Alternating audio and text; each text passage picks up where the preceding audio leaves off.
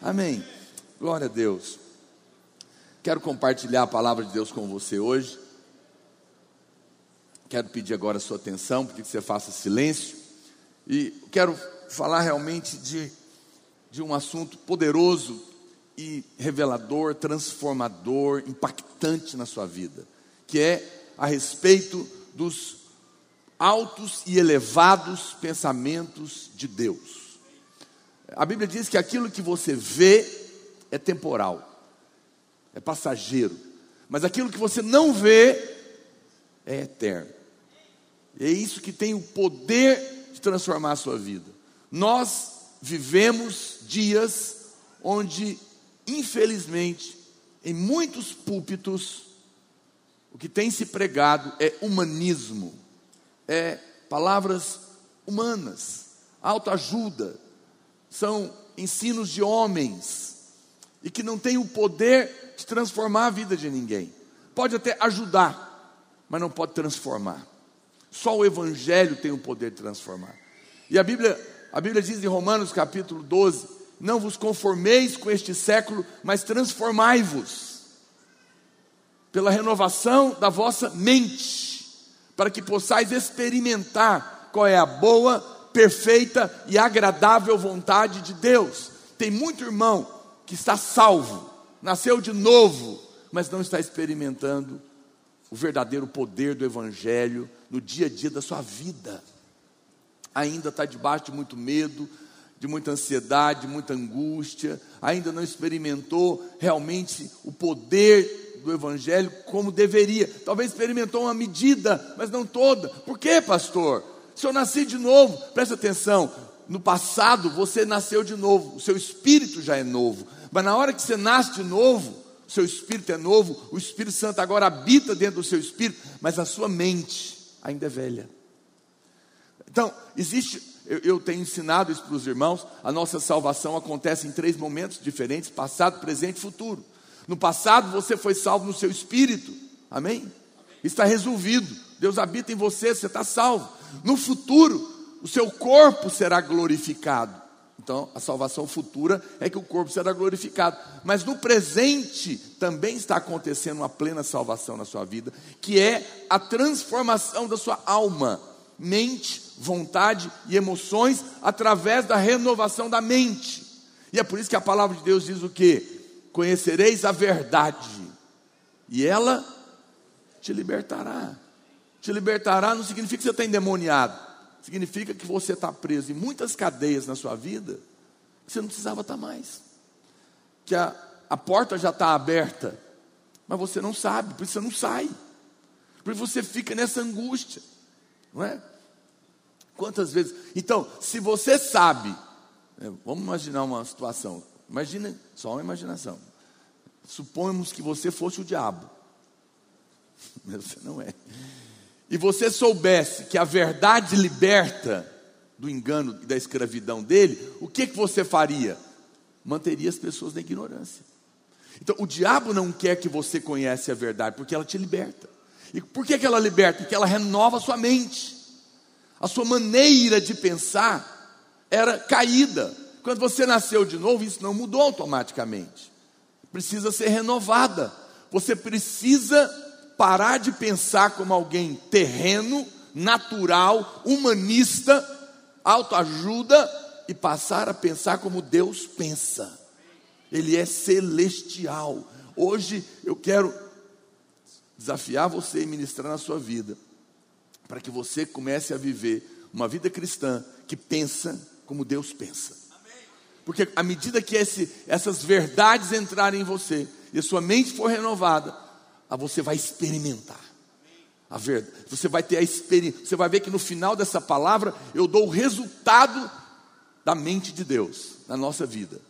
E você entra na experiência da vontade perfeita, da vontade boa, da vontade agradável. Oh, irmãos, o Evangelho é algo tão poderoso, tão poderoso, não, não tem motivo de você viver uma vida derrotada. Você precisa mudar. Por quê, pastor? Porque a sua crença determina a sua prática de vida.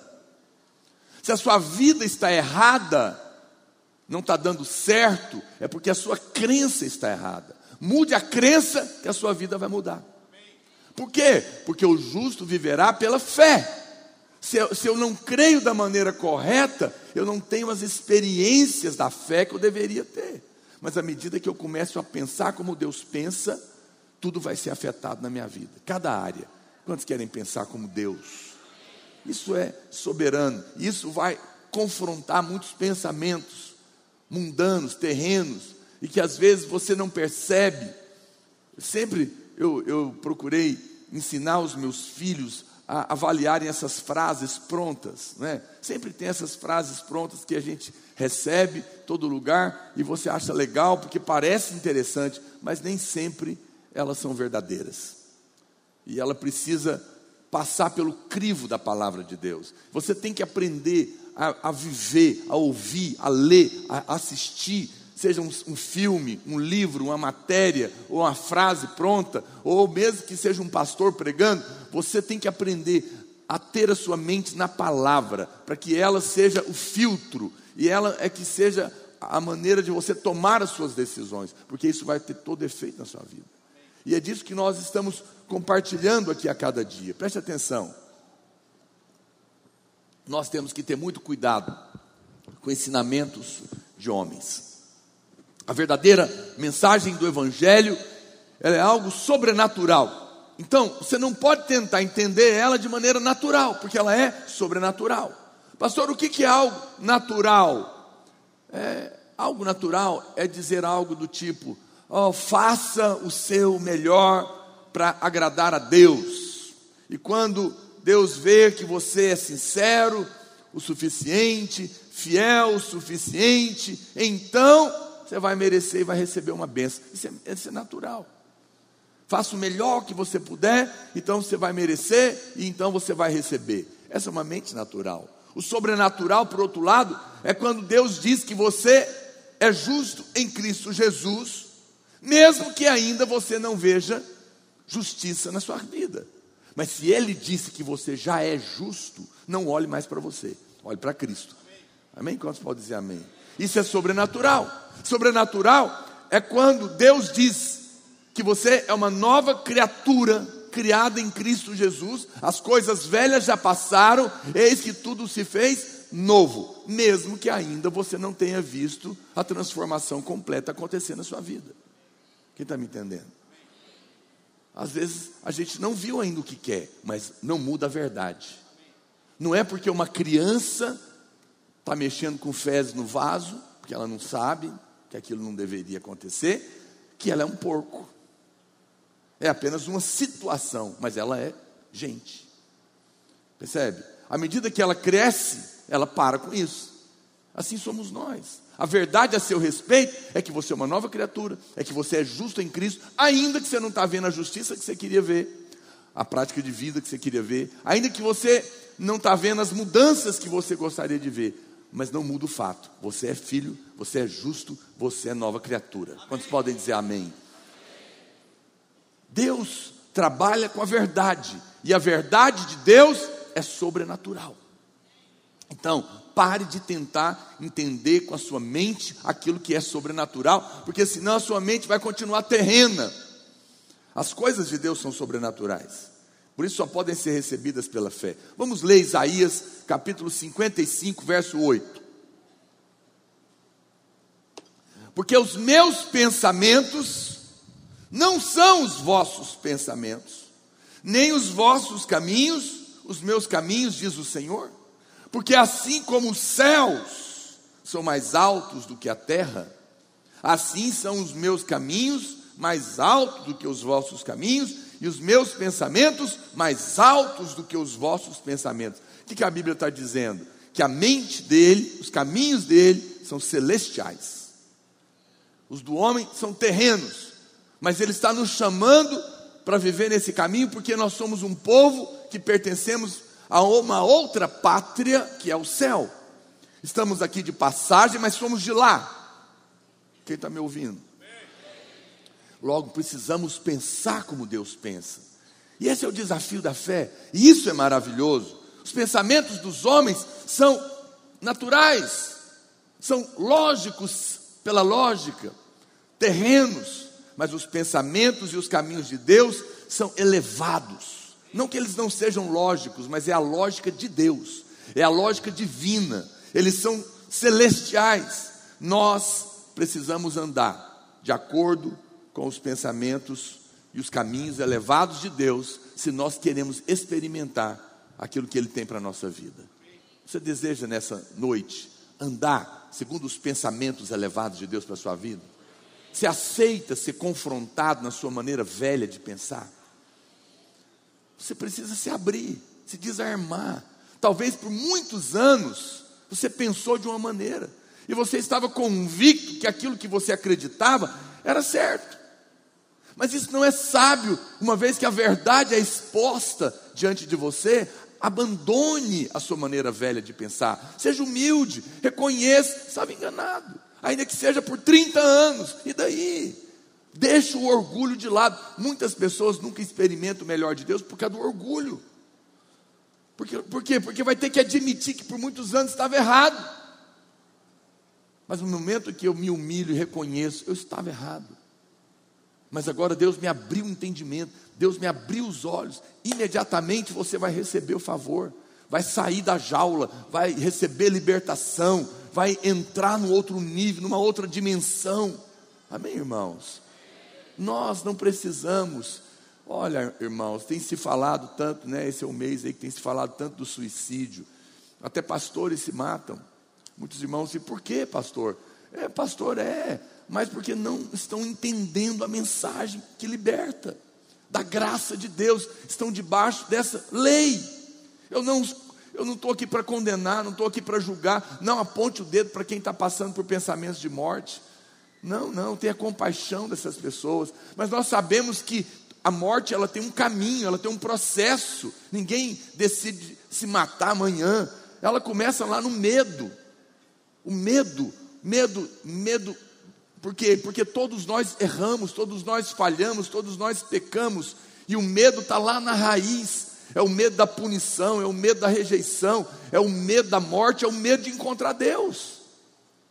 E esse medo produz um estresse terrível, angústia, ansiedade, que nos leva para condenação, para acusação, para opressão e no final a morte. É um caminho, mas no momento em que eu descubro que os meus pecados já estão perdoados. Não há mais dívida, não importa o que eu tenha feito, o sangue dele é maior. Não importa o que eu fiz, importa o que ele fez, não importa se eu pequei duzentas vezes o mesmo pecado, há perdão para você, sempre, inesgotavelmente. Uma vez que eu sei que eu sou um filho amado, apesar dos meus erros, das minhas falhas, uma vez que eu sei que quando eu comparecer diante de Deus, eu não vou mais receber a ira de Deus sobre mim, porque ela já foi derramada sobre Cristo. Eu não vou comparecer diante de um juiz, mas eu vou voltar para a casa do meu Pai, que não me deixa, que não me abandona, que está comigo, que me entende, que começou um processo de transformação na minha vida, e pelo seu braço, e não pelo meu, ele, ele irá terminar. O medo sai, uma vez que o medo sai, sai o estresse, sai a ansiedade e cai a morte. Quem está me entendendo? Então, precisa conhecer a verdade. Precisamos, pastor, mas eu já sei disso, olha para cá. Não venha para cá para aprender algo novo, venha para cá para ser alimentado do novo eterno de Deus. A mensagem do Evangelho. Venha se alimentar, venha receber, venha ser sustentado nessa verdade que tem o poder de te curar, de transformar a sua vida. Quem está me entendendo, diga amém. Nós precisamos andar assim. Eu sei que alguém fala, pastor, tudo bem, mas eu não sei quais são os pensamentos elevados de Deus. Então eu vou te mostrar na palavra de Deus. Isaías capítulo 55, eles nos mostra alguns pensamentos elevados de Deus que nós também precisamos de ter. O primeiro pensamento elevado de Deus está em Isaías capítulo 55, verso 1, onde a Bíblia fala que nós devemos vir comer e comprar é uma coisa incrível. Venha comprar sem dinheiro e sem preço. Quer dizer, tem preço, mas você pode comprar sem ter dinheiro. É um conceito, é um pensamento. Olha o que diz: Ah, todos vós, os que tendes sede, vinde às águas. E vós, os que tendes, que não tem dinheiro, vinde, comprai e comei. Sim, vinde comprai. Sem dinheiro e sem preço, vinho e leite. Alegria e suprimento. O vinho é alegria, o leite é suprimento. E ele está dizendo: vem, você tem vontade de ser feliz? Venha. Você tem vontade, você precisa ser suprido? Venha. Venha comprar, mas eu não tenho dinheiro. Vem sem dinheiro, porque não é uma barganha. Eu te dou de graça. Meu Deus do céu. Mas por que, que tem preço? Porque custa. É de graça para você. Mas por que, que ele fala? Pode vir comprar sem dinheiro. Como é que é isso? Vem comprar sem dinheiro? Porque eu já paguei. Não foi de graça, custou. Você consegue me entender que custou? Mas para você que ele ama, ele chama de graça. Qual que é o pensamento do mundo? Faça para merecer. Essa é a lei. A lei sempre pensa em função da demanda, da exigência, do merecimento. Eu, se eu sou um filho bonzinho, meu pai vai me dar um presentinho no final do ano. Se eu passar de ano, eu vou ganhar um carrinho, né?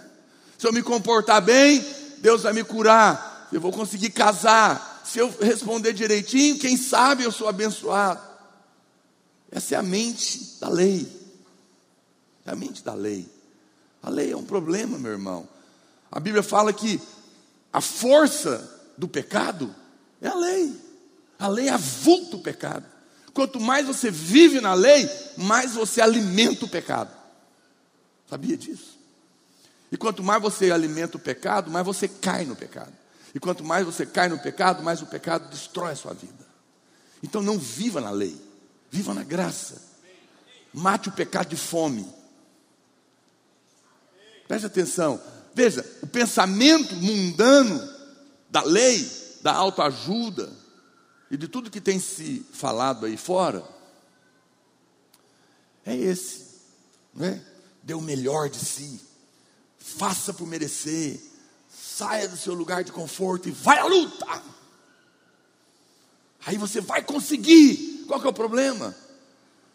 É que ninguém sabe o tanto que tem que fazer para conseguir. Não, não sabe se o tanto que fez é suficiente. Não sabe se vai fazer mais do que o concorrente, e vive uma vida ansiosa, porque nunca sabe se alcançou o topo. E eu te digo, diante de Deus não alcança, porque os padrões de Deus são elevados demais para o homem. Deixa eu dizer uma coisa. Talvez você já fez essa pergunta para Deus. Deus, vamos ser honestos aqui, pastor, entre nós, e vamos fazer essa pergunta para Deus. Presta atenção em mim. Por que, pastor? Por que por que Deus? Que tem que ser de graça. Por que, que eu tenho que receber de graça? Deus vai te responder hoje. Sabe qual é a resposta de Deus? É de graça, porque você é muito pobre para poder pagar, e eu sou muito rico para ter que vender. Então eu te dou de graça. Eu te dou de graça. Nós jamais poderíamos pagar. Eu encontrei um homem agora na África, um irmão da nossa igreja. Ele é milionário, muito rico, faz negócio com sheiks árabes. E ele se converteu há pouco tempo. Ele falou para mim, ele falou: "Olha, pastor, com lágrimas nos olhos ele me disse isso. Chocante que ele me falou. Ele falou: "Eu não queria mais viver. Eu queria morrer. Porque eu era uma pessoa tão pobre, tão pobre, tão pobre, que a única coisa que eu tinha era dinheiro. Eu falei, uau, que coisa. Ele falou, por isso eu queria me matar. Eu sei que você quer ter essa experiência.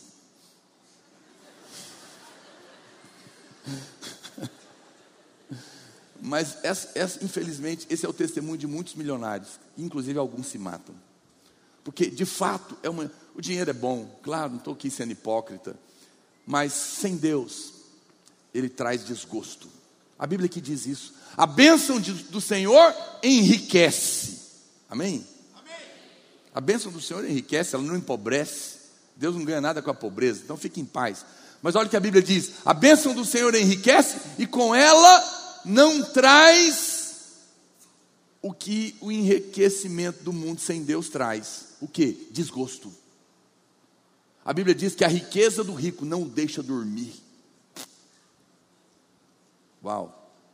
Não é? Ele tem dinheiro para comprar cama de 30 mil reais, que existe aí fora, mas não tem sono. Ele pode comer em qualquer restaurante, mas a angústia não o deixa comer. Ele não tem fome. Ele tem dinheiro para fazer todas as festas, mas não tem amigos de verdade. Ele tem medo de todo mundo roubar ele. Todo mundo que aproxima dele é porque está querendo tirar um, um bifinho dele, como diz o outro. Não é? Mas a Bíblia diz que nós não. O povo de Deus recebe o favor. E o favor enriquece e não traz desgosto. Sabe o que é isso? Eu vou te dar a cama e o sono. O dinheiro para você comer e a fome. Dinheiro para você se alegrar e os amigos de verdade. Isso é bênção. Isso é a diferença. Como disse o pastor Luiz outro dia, você pode, o mundo vai te dizer, trabalhe duro, duro, duro, e você vai vencer na vida. Hum, talvez, mas eu conheço muita gente que trabalha duro pra caramba e nunca virou nada. Outros viraram, mas desse jeito que eu estou te falando. A custa do casamento, como diz, como diz o outro, né? Deu toda a sua vida para conquistar a riqueza que tem. E agora está gastando toda a riqueza para tentar ter a vida de volta. O que adianta o homem ganhar o mundo inteiro e perder sua alma? Nada. É burrice. Por quê? Porque foi na sua força. Isso é o que o mundo oferece. Mas um toque do favor de Deus pode ser mais poderoso do que o trabalho duro de uma vida toda. Eu não estou dizendo para você não estudar, não trabalhar duro, não, não labutar o seu dia a dia. Só estou te dizendo que apesar de trabalhar, de estudar e de a luta aí, não confie nisso. Porque o pensamento de Deus é: eu dou de graça. O pensamento do mundo é: pague para receber. O pensamento de Deus é: está com fome, quer se alegrar? Venha, venha de graça, receba de graça. Eu te dou favor, sem você merecer. Eu dou porque eu já paguei. Eu dou porque eu sou bom, não porque você é bom. Eu dou porque você é meu filho e não porque você merece. Eu dou apesar de você errar, porque eu acertei no seu lugar. Isso é pensamento de Deus. Para de pensar como na sua vida espiritual, como demanda e passa a pensar como favor. Quando você for, pastor, prática, quando você ajoelhar para orar, para pedir um marido, para pedir uma esposa, para pedir, sei lá, dinheiro, casa, aplique botox, se você não for sorteado. ah, pastor, mas eu posso pedir botox para Deus? Minha querida, se é importante para você, é para o seu pai. Minha filha, quando era pequena, gostava de miçanga. Eu nem sabia o que era isso. Ficava nos aeroportos atrás para levar para ela. Porque era importante para ela e para mim não valia nada. Se é, nós, se é importante para você, Deus vai te dar. Não se preocupe com isso. Nós não somos entre aqueles que não podem pedir os caprichos para Deus. Ora, aquele que não negou o próprio filho, antes por mim o entregou, porventura não me dará graciosamente um botox? Um marido, uma esposa, uma empresa, uma cura. Ele não vai negar nada. Então para, quando você ajoelhar, não avalie a conta para ver se Deus vai responder a oração. Aí ajoelhará, Senhor, eu queria tanto casar com um marido abençoado, bonito, cheio de espírito, rico, generoso. Mas aí o que, que adianta? Na hora que você está orando, o diabo fala, mas você acha que você merece? Você plantou esse marido para colher? Aí alguém vai dizer: nunca nem vi.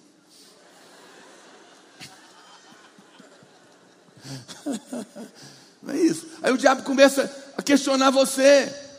Mas você está pedindo, é, você, você vai ter o que você é. A hora que o diabo falar isso, você vai ter um marido igual você. Você casaria com alguém como você? Diga, casaria. Ah, pastor, eu não sei se eu quero. Diga, eu casaria. Você está pensando de uma. Você está, mais uma vez, sua mente é natural. Quem é você? Diga, eu sou justo. Diga, eu sou justo. Você quer casar com quem? Com justo ou com caído? Com justo. Então o dia que o diabo falar, ele vai te dar um igual a você, se diga aleluia, porque eu sou justo, estou em Cristo Jesus, e a pessoa que Deus vai me dar então é maravilhosa, porque ela é abençoada, ela é favorecida, porque é isso que eu sou. Passe a pensar como Deus pensa. E você não vai ter dúvida. Então, quando você ajoelhar para orar e pedir algo para Deus, você tem que pensar como Deus. E o diabo vai falar: Você merece? Não, mas eu recebo de graça, porque lá em Isaías a Bíblia diz que esse é o pensamento elevado de Deus. O homem cobra, o homem tem que merecer, mas Deus dá de graça. Então, Senhor, me dá de graça, apesar de mim, apesar dos meus erros, apesar das minhas falhas, apesar de eu não merecer, não ter feito por onde, eu recebo pelo teu amor e pelo teu favor de graça, porque esses são seus pensamentos elevados. Aleluia. Meu Deus do céu.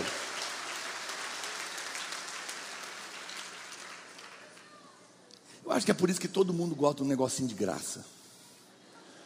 Eu acho que é de Deus, Deus pôs dentro do homem. Os irmãos adoram qualquer coisa de graça, já viu? Até injeção está aceitando. Ainda mais se for de botox. Literalmente é injeção na testa, né? Esse negócio antigamente era brincadeira, agora está caro.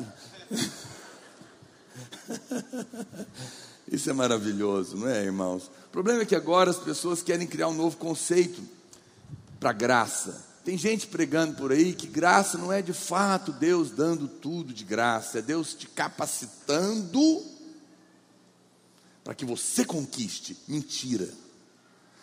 Isso não é graça, isso é obra humana disfarçada. Graça é Deus dando de graça, tudo. É Ele que faz pelo braço dele, amém? Porque o homem não pode receber nada se do céu não lhe for dado. Preste atenção, meu irmão. Por que, que Deus pode dar de graça? Porque Cristo pagou.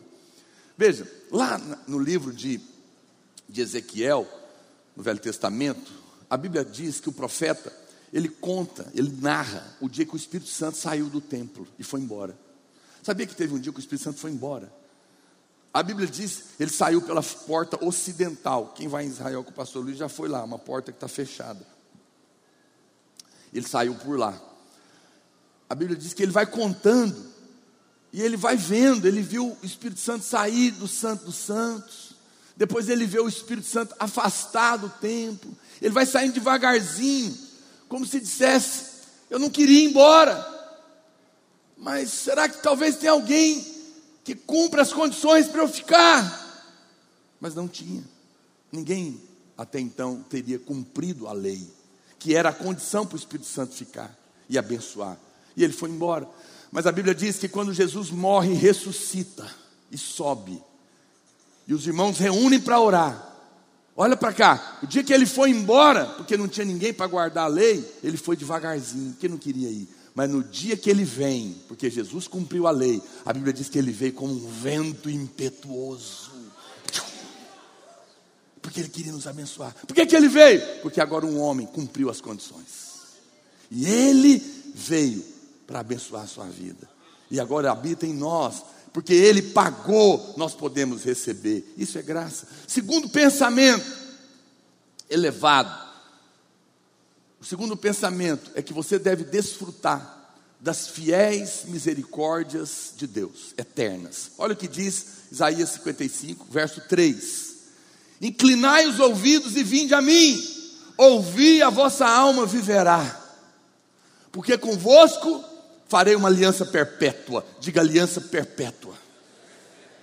O que eu, ou seja, o que eu falar para você é para sempre, não vai ter fim não importa o que acontecer,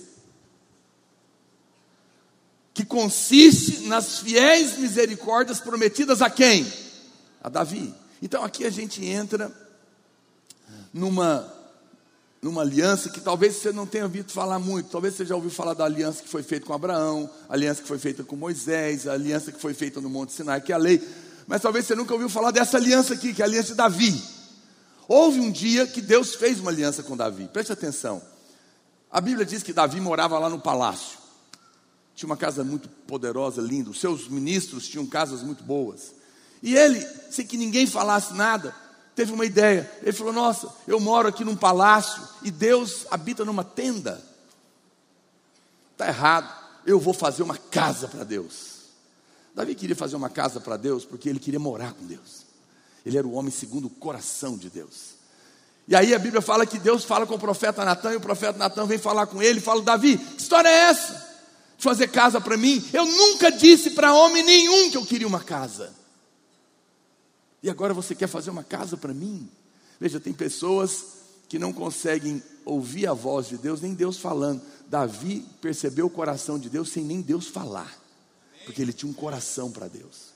Aí Deus fala para ele: Davi, você não vai fazer uma casa para mim, porque você foi um homem de guerra, de batalha, tem sangue nas suas mãos. Mas eu vou fazer uma casa para você.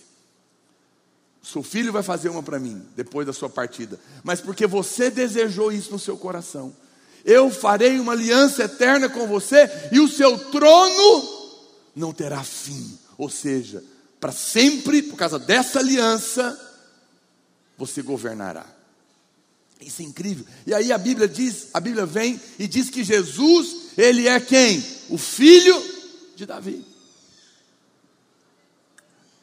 Por isso que quando ele entra na cidade, o cego de Jericó começa a gritar, Osana, é, é, né, tem misericórdia de mim, filho de Davi. Jesus não acha ruim, ele acha bom, porque está lembrando uma verdade muito poderosa, da aliança. E você sabe, na Bíblia nada é por acaso, é incrível. Estava ouvindo hoje o pastor comentar de uma história de um estudioso sobre Israel, achei incrível isso. Ele estava dizendo que é, nos anos 70, quando o templo foi queimado pelo general Tito lá em Israel, Todas as genealogias, todas que existiam escrito e registrado, foram queimadas. Todas. Então hoje não tem como alguém chegar e dizer, eu sou o herdeiro do trono, porque eu sou da descendência de Davi. Para essa pessoa assumir o trono e reinar, ele tem que provar pela genealogia que ele é da descendência de Davi, porque a aliança era com esse trono. Mas todas as genealogias foram queimadas. Mas ele revela uma coisa incrível: a única genealogia que liga ao trono de Davi, a aliança eterna que não foi queimada, foi a de Jesus, porque estava registrada nos evangelhos e está aí na sua Bíblia, e não tinha jeito de queimar. Então, quando ele voltar, ele vai mostrar a genealogia e vai dizer: Eu sou o filho de Davi, vai assumir o trono e vai reinar para a glória do nome dele. Isso é maravilhoso. Olha como a palavra de Deus é incrível. Então, a Bíblia fala que havia essa aliança. Olha o que diz essa aliança. Na velha aliança, nós éramos obrigados a amar a Deus para receber, mas na nova aliança, Ele nos amou primeiro. Coloca para mim a Bíblia em Hebreus capítulo 8, verso 10. Olha como funciona. Hebreus 8, 10. Porque aí aqui fala dessa aliança. Essa é a aliança que firmarei com a casa de Israel depois daqueles dias, diz o Senhor. Na sua mente imprimirei as minhas leis, também sobre o seu coração as escreverei, e eu serei o seu Deus e eles serão o meu povo. Preste atenção que nessa aliança tudo é Deus que está fazendo. E não ensinará jamais cada um seu próximo, nem cada um ao seu irmão, dizendo: Conhece o Senhor, porque todos me conhecerão, desde o menor até o maior. Agora olha o que ele diz, verso 12. Por isso que eu te disse que você tem que se desarmar, porque eu vou falar algumas coisas aqui hoje que pode confrontar seu pensamento religioso e pode te escandalizar. E que te impede de desfrutar, porque é um pensamento muito elevado. Olha o que ele diz: "Pois para com as suas iniquidades, ou seja, os seus pecados, eu usarei de misericórdia. E dos seus pecados, diga jamais me lembrarei. Olha que pensamento elevado. Preste atenção, olha para cá. Outro dia, um irmão, nós encontramos na rua, ele foi da videira, muitos anos, está afastado.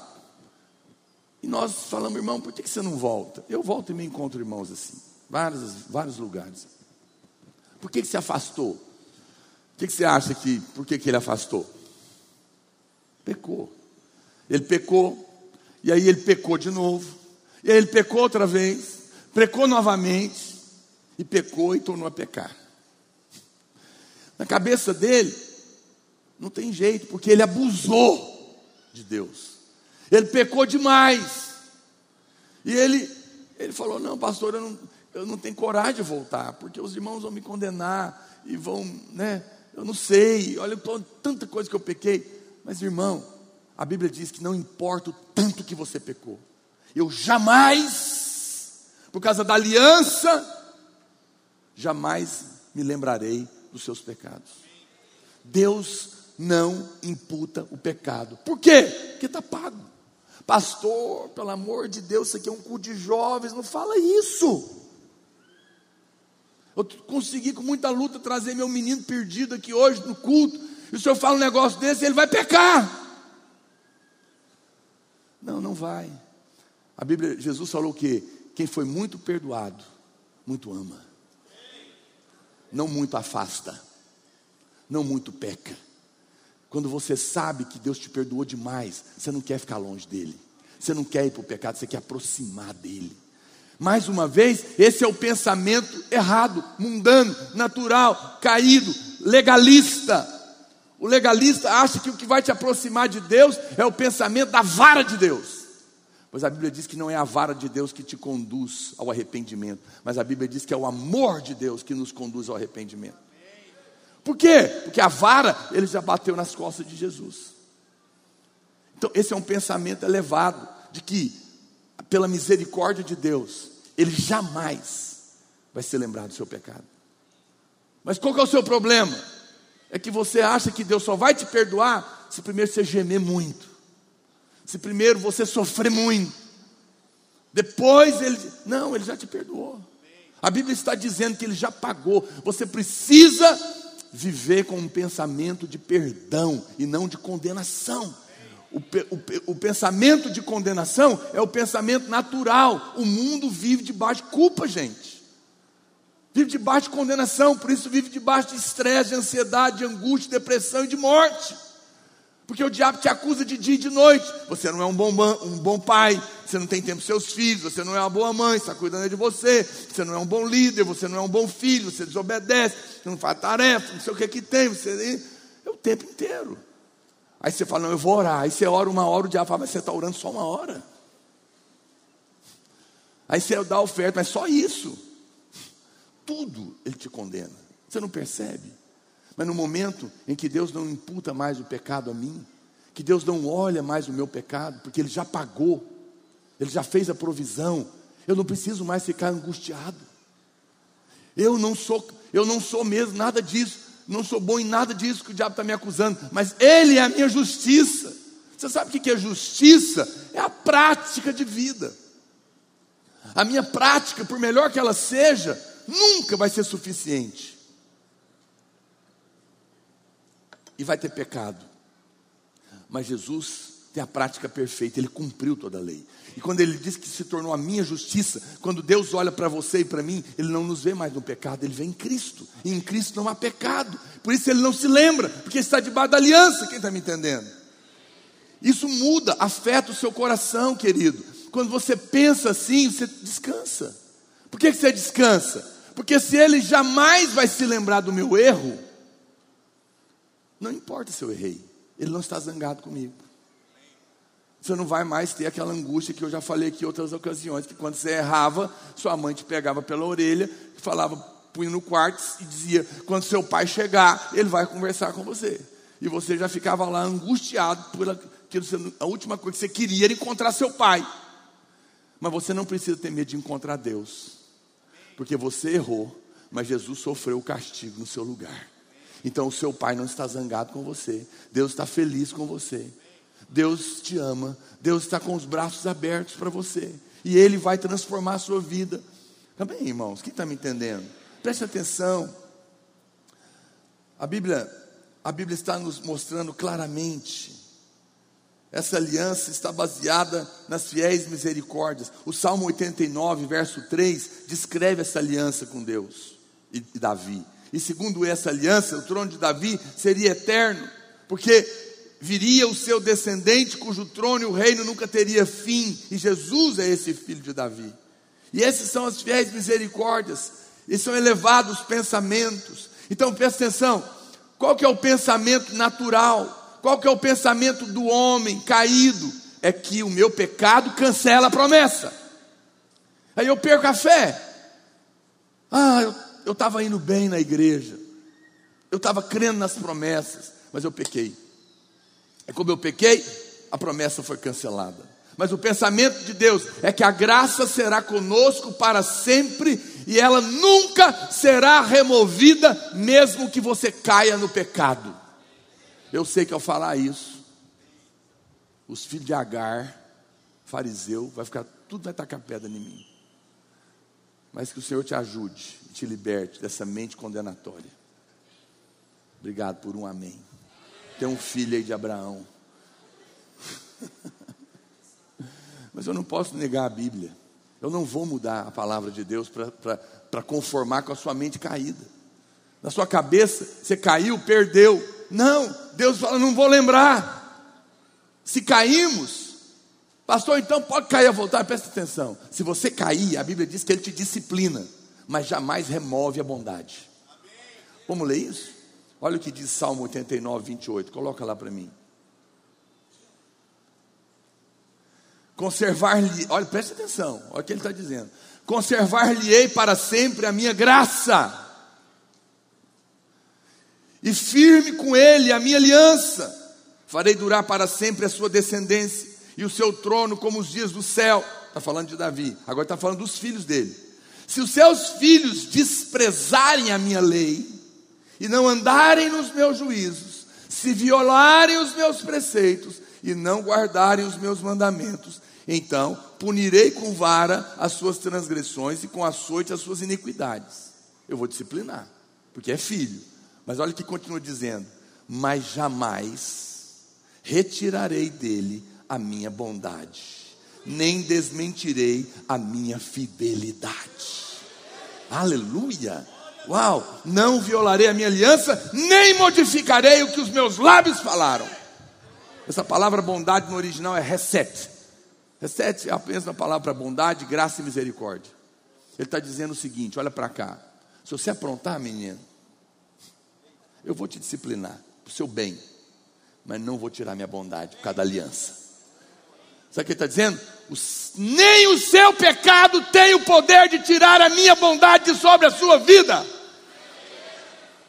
nem o seu pecado vai anular a minha graça e o meu favor imerecido, porque eu fiz uma aliança eterna e jurei por mim mesmo, e eu sou fiel para cumprir. Não vou mudar as palavras da minha boca, vou corrigir, mas não vou mudar a minha bondade sobre você. Deus disciplina para o bem, mas não perde o favor. Então, para que você vai embora? Para que desesperar? Não é? O Senhor cuida do seu povo, mas não tira a bondade. Mas muitos irmãos pensam que porque pecaram, Deus, Deus foi embora. Deus não vai ser bom com ele mais. Mude o seu pensamento a respeito da bondade de Deus. Quantos podem dizer amém? Fala comigo, ainda que eu pecar, Deus não vai tirar o favor, porque Ele já pagou o meu pecado. Isso é uma notícia maravilhosa, não, irmãos? Isso tira fardo das suas costas. Terceiro pensamento elevado, ele está ligado a esse. Experimente a riqueza do perdão. Volta lá para Isaías 55, verso 7 agora. Deixe o perverso o seu caminho, o iníquo os seus pensamentos. Converta-se ao Senhor que se compadecerá dele e volte-se para o nosso Deus. Diga comigo assim, porque ele é rico. Diga mais alto, ele é rico em perdoar.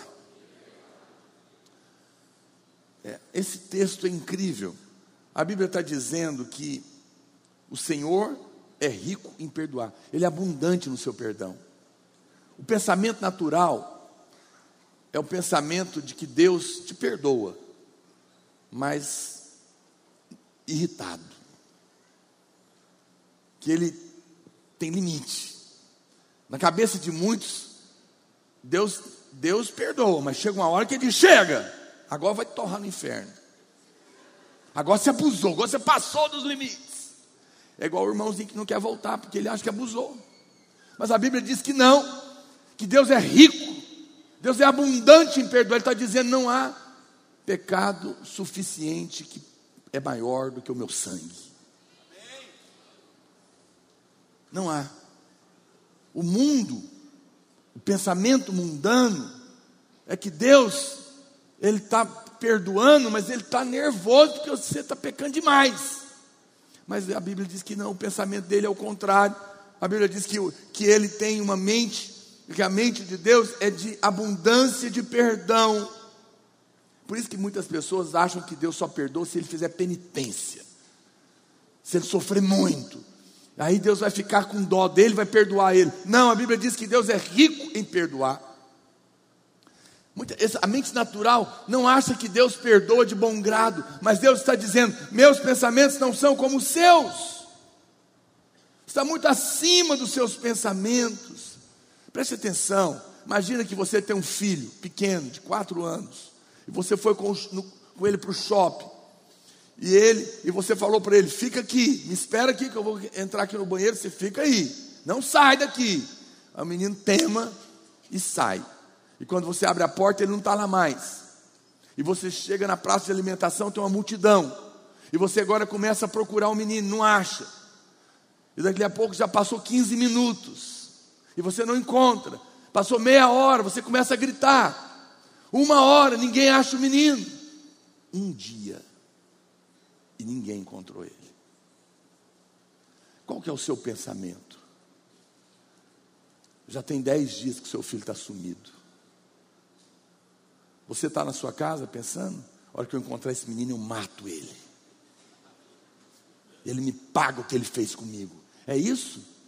Não. Você está lá lembrando da desobediência dele? Não. O que está no seu coração?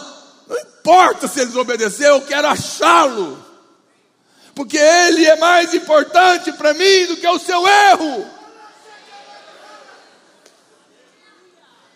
Se nós que somos maus estamos mais preocupados em encontrar o filho perdido, quanto mais o nosso pai não está preocupado com o seu pecado, mas com a sua distância.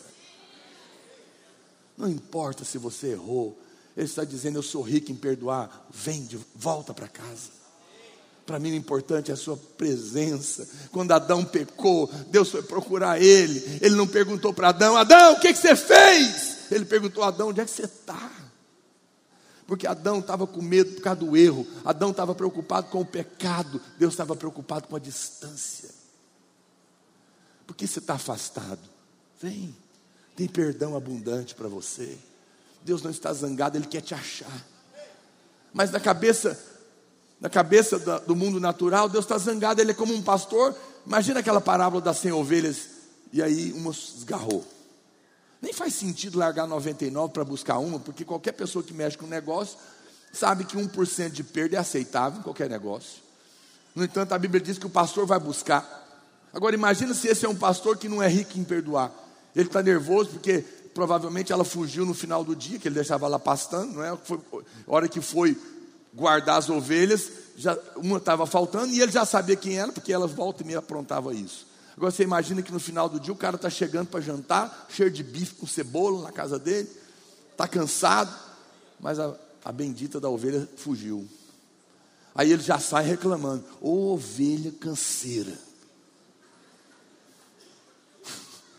Aí ele encontra a ovelha, fala: ah, é você de novo, sua fujona, miserável dando uma canseira em mim, eu podia estar lá em casa descansando, você foge, vamos embora. Pega e põe ela no, no ombro. Oh, mas você está gordo, hein? Miserável, que peso terrível.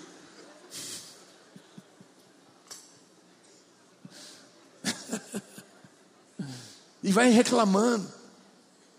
E chega lá em casa, na casa para guardar ela, fala, vai aprender agora.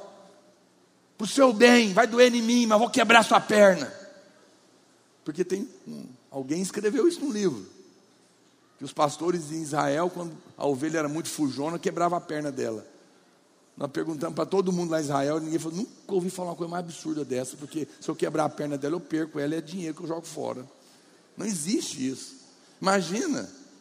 Imagina, o duro é só a ovelha aceitar que, acreditar que era amada e declarar o Salmo 23. E o Senhor é meu pastor, aleluia, vai quebrar minha perna. Você acha mesmo que Deus é um Deus que te perdoa reclamando? Isso é um pensamento mundano, pois a Bíblia diz que Ele é rico em perdoar. O que, que é isso?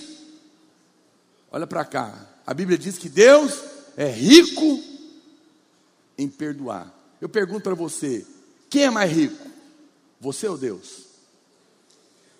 Será que você seria capaz de pecar o suficiente que ele não, seria, não teria condição de pagar? Ele é tão rico que o perdão dele é inesgotável. Então não importa se você pecou 200 vezes, ele te perdoa as 200 vezes. Eu não estou mandando você ir para o pecado.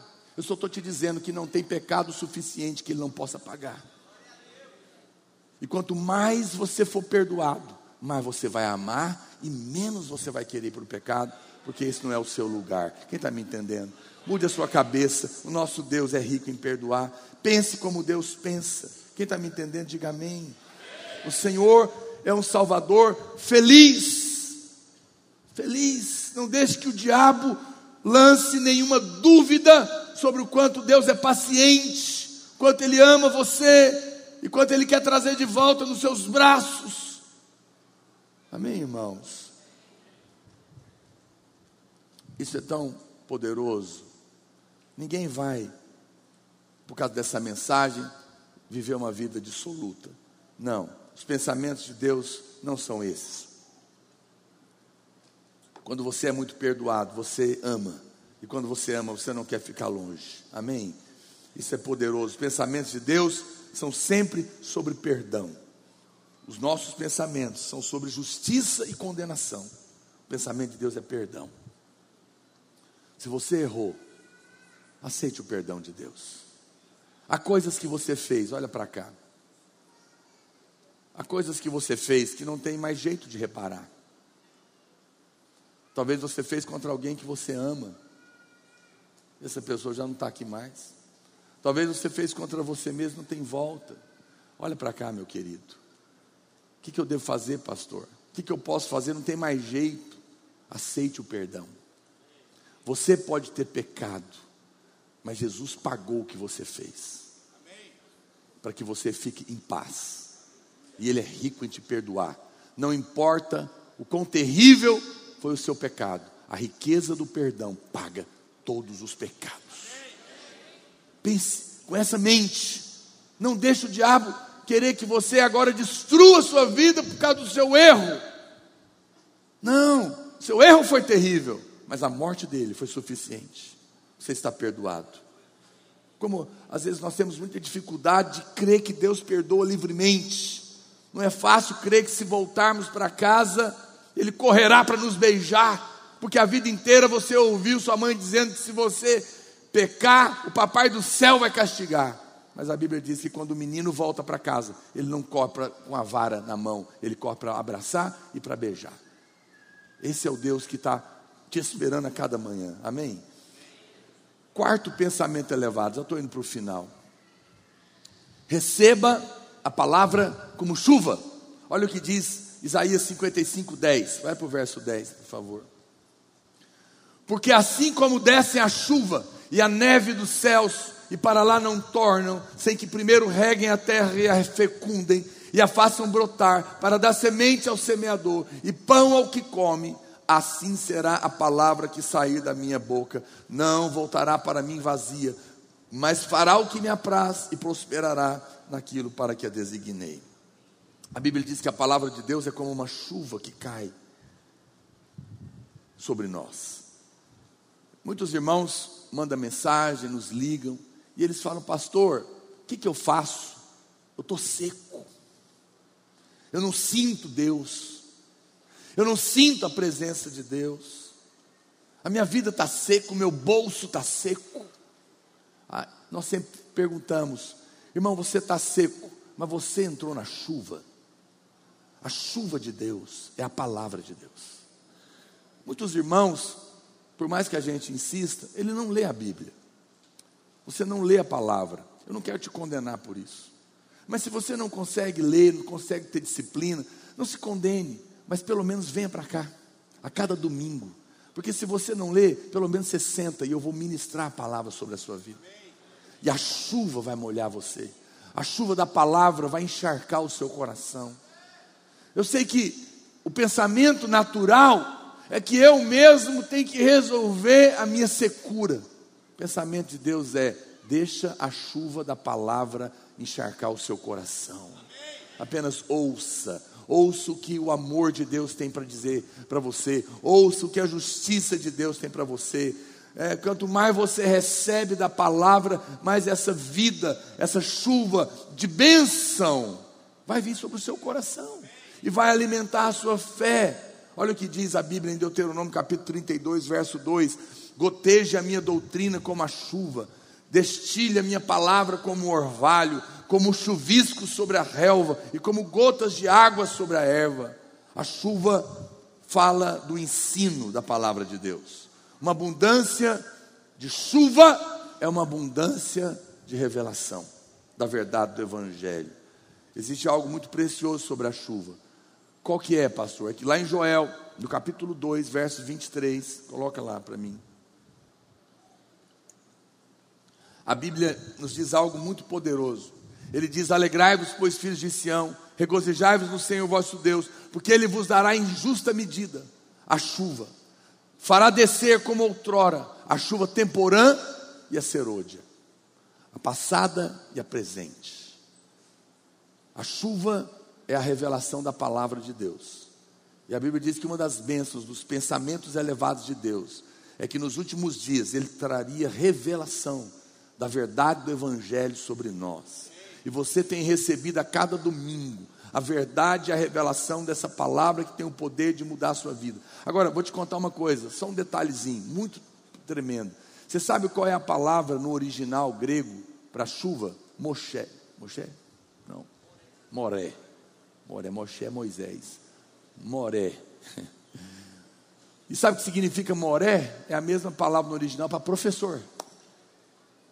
Ou seja, a chuva é o ensino da palavra de Deus. É por isso que nós nos dedicamos a ensinar para você a palavra.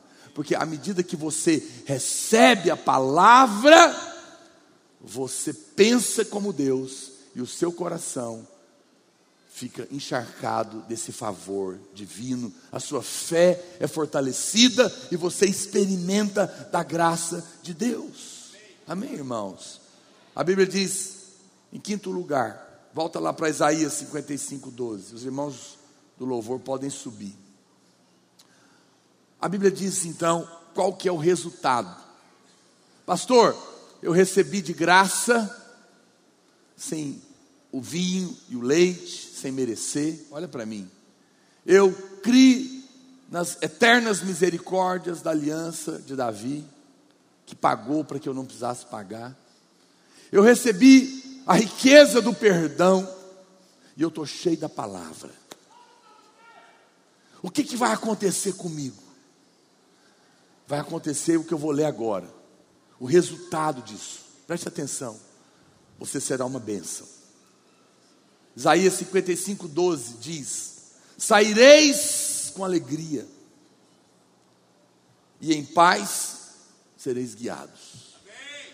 No momento em que, meu lugar, olha para cá, no momento em que você recebe o pão, o leite, o vinho de graça, sua mente muda, para de ser da lei, para, passa a receber de graça.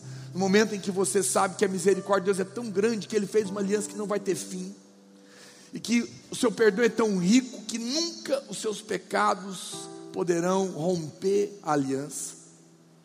Nunca. No momento em que você sabe que a palavra de Deus é ministrada ao seu coração do Evangelho da Graça, olha para cá. A Bíblia diz que você vai sair com alegria. alegria vai brotar no seu coração. Por quê?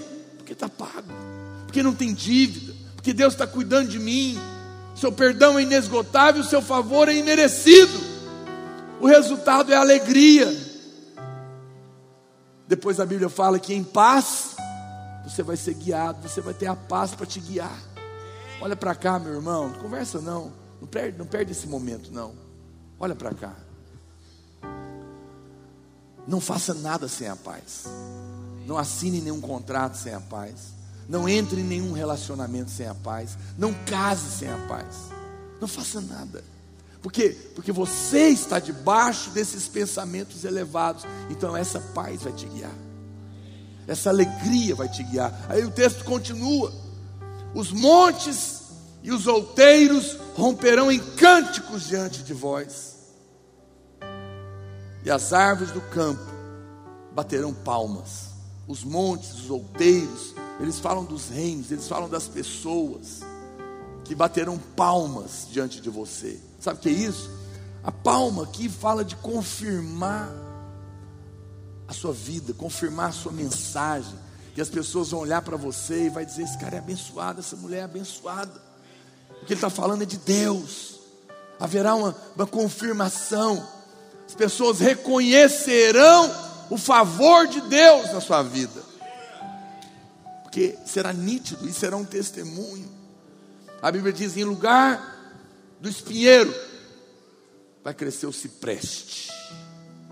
Você sabia que em Israel não tinha curral igual é o de hoje, aqui em Goiás, de madeira.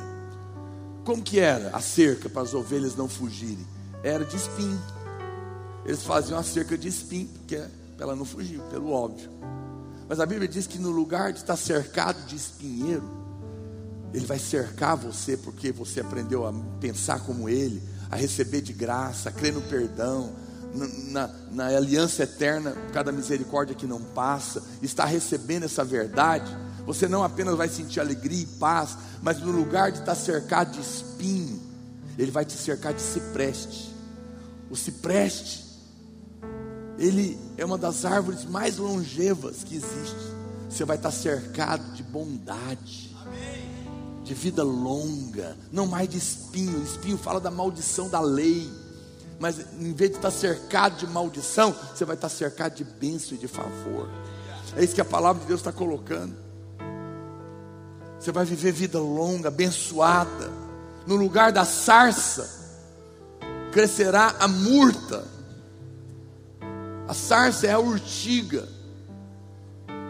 Aqui em Goiás tem, se você passar, vai ficar coçando vai incomodar. Mas a Bíblia fala que no lugar dela vai crescer a murta, que é uma planta cheirosa. Que significa que quando você chegar, as pessoas vão ficar felizes porque você chegou. Porque vai exalar um perfume por causa dessa graça. Você sabe, há pessoas que a gente fica feliz quando elas vão embora. Mas é tão bom quando a gente é pessoas que quando a gente chega, a gente fica feliz. As pessoas ficam felizes e dizem que bom que você chegou. Eu não sei explicar, mas tem algo em você que é bom de estar perto.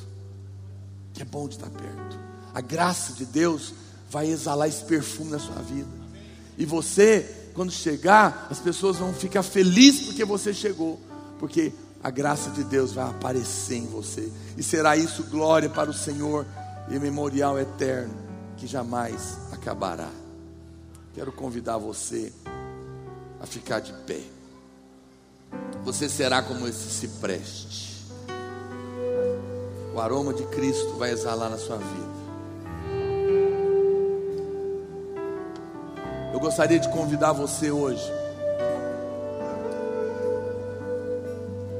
mudar os seus pensamentos. Faça silêncio, conversa não. Olha para cá só um minutinho, bem baixinho. Eu sei que você está tá na moda aí, né? Sua palavra, essa palavra, né? Faz um mindset. Esse é o verdadeiro mindset. Não é mudar a seu respeito, é passar a pensar como Deus pensa. É isso que muda tudo.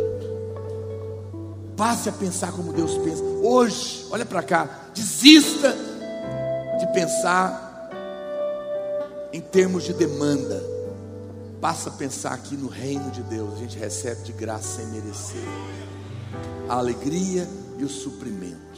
Hoje, decida acreditar que a sua relação com Deus está baseada nas fiéis misericórdias prometidas a Davi, que diz o que, pastor? Que ainda que os seus filhos errarem, eu vou disciplinar, mas não vou cancelar o favor. Olha para cá, meu querido, por favor. Eu não sei o que você fez. Eu não sei quantas vezes você repetiu o erro. Mas eu estou aqui para te dizer: os seus erros não são suficientes para cancelar a aliança. O favor de Deus continua sobre a sua vida. Eu sinto no meu espírito, o diabo tem acusado alguém aqui nessa noite que não tem mais jeito, que esgotou a paciência de Deus. Pois eu te digo, mude a sua mente. Deus é rico em perdoar. Ele nunca, você nunca vai pecar o suficiente para Deus desistir. Ele vai perdoar sempre. Não vai cancelar a promessa, porque ele fez baseada nele, não em você. Entre na água, entre na chuva, recebe a palavra. Pensa dessa maneira, pensa nesse favor imerecido e você vai sentir alegria hoje. Você vai sentir paz hoje. Vai tirar o cipreste, vai brotar o perfume.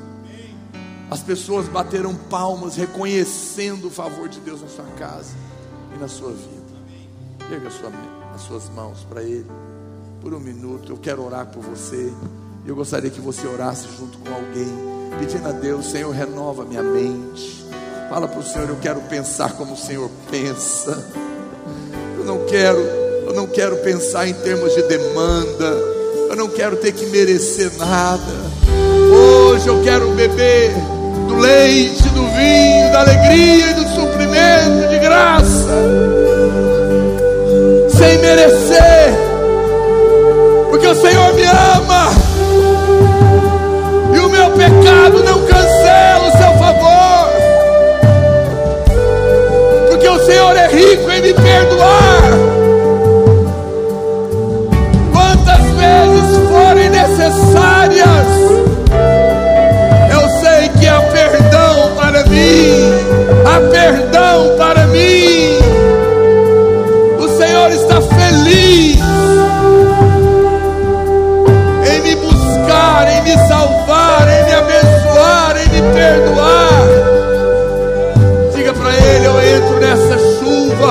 eu recebo dessa verdade, eu mudo os meus pensamentos. Eu declaro que a alegria está brotando no meu coração. Eu declaro que a paz está voltando no meu coração.